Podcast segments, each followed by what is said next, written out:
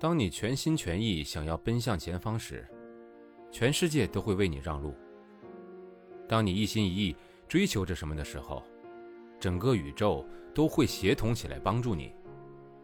所以，趁年轻，一切都还来得及，大胆的去追寻属于自己的梦想。而是否年轻的界定，也取决于你自己。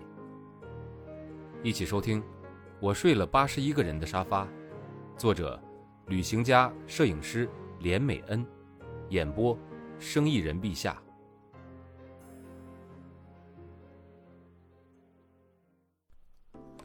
第一章，出走。遇到人生的沟时，把自己丢到沟里面，宁可在沟里面痛苦，也不要一生都不面对那份迷惑。你有没有过这样的感觉呢？每次去参加同学会，看到那些多年不见的同学，首先你会发现谁变漂亮了，而谁又变沧桑了。坐下来以后，如果发现自己过得比大多数同学好，你就会觉得轻飘飘的。可是如果大家都比你如意，你就会突然觉得自己很可悲。就和所有家境还可以、英文还不错的小孩子一样，大四毕业前。我已经准备好了要出国念硕士，可是眼看入学期限就要截止，我却迟迟无法决定到底要去哪间学校念。我的心里一直有一个很微小的声音，不停的在质问我：现在的你，真的很想念研究所吗？现在的你，真的已经准备好了要做研究了吗？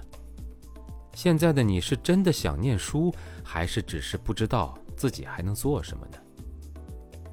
可是那些成绩比我差、申请到学校比我烂的同学都要去念了，如果我不去念的话，那很没面子耶。我对那声音说：“这不是你自己的人生吗？跟别人又有什么关系呢？”那个声音反问道。“可是这个时代不念研究所等于没有学历啊！”我回答。“报纸上都已经说了。”研究生的能力受到质疑了，更何况你对自己还有那么多的怀疑，这样硬着头皮走下去真的好吗？那个声音继续问道。可是我不能停下来，我只要一停下来就会输给别人。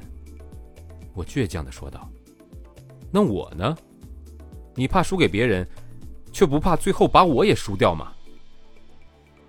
第一次听到 gap year 是二零零五年。那年我二十岁，在曼谷。那是我人生中第一次自助旅行，拉着行李箱跟在哥哥的屁股后面，在前往曼谷市中心的巴士上挤满了人。我旁边坐着一个娇小的金发女孩，她背着一个跟她差不多高的背包，独自一人。她告诉我，她十八岁，是个德国人，今年刚高中毕业。她说他们那里的人先参加大学联考。可是不填志愿，大家会先出来经历一个 gap year，等 gap year 过完之后再回去决定大学要念什么。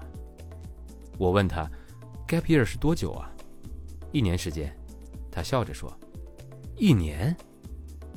我受到很大的惊吓。我跟哥哥这趟来泰国不过三个星期，已经被所有的亲朋好友直喊夸张。台湾人习惯旅游五到七天。三个星期已经是奢侈，是创举，可是这个外国女生居然要旅行一年，而且还是独自一人，我简直不敢相信。她打开了地图，告诉我她是怎么来到亚洲的。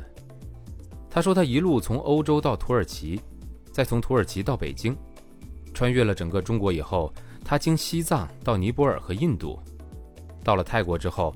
他还要去越南、柬埔寨、老挝。我讶异的一句话都说不出来。这么瘦小的一个女孩，却有这么大的勇气。她的年纪比我小，我却觉得我已经不如她了。在泰国的那三个礼拜，我遇见更多像这个德国女孩一样的年轻外国旅人。他们大多二十岁左右，游历的时间都以一年为主。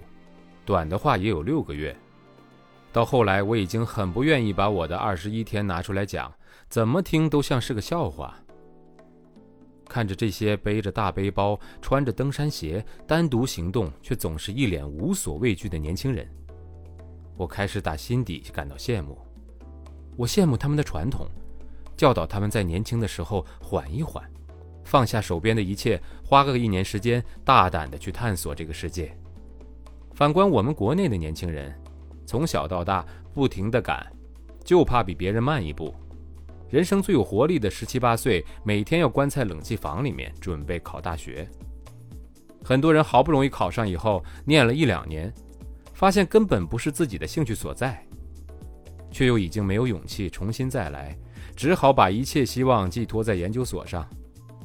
念研究所逐渐变成了一种流行之后，不念研究所就好像不如别人。于是大家又一窝蜂的去念，念完了以后，差不多都二十五岁了。马上就面临必须要找一份好工作的压力，否则就快要赶不上人家二十八岁嫁人、三十岁生小孩的标准人生计划了。人生好像从来就没有停下来喘口气的时间。本章节演播告一段落，感谢您的收听，欢迎订阅并分享。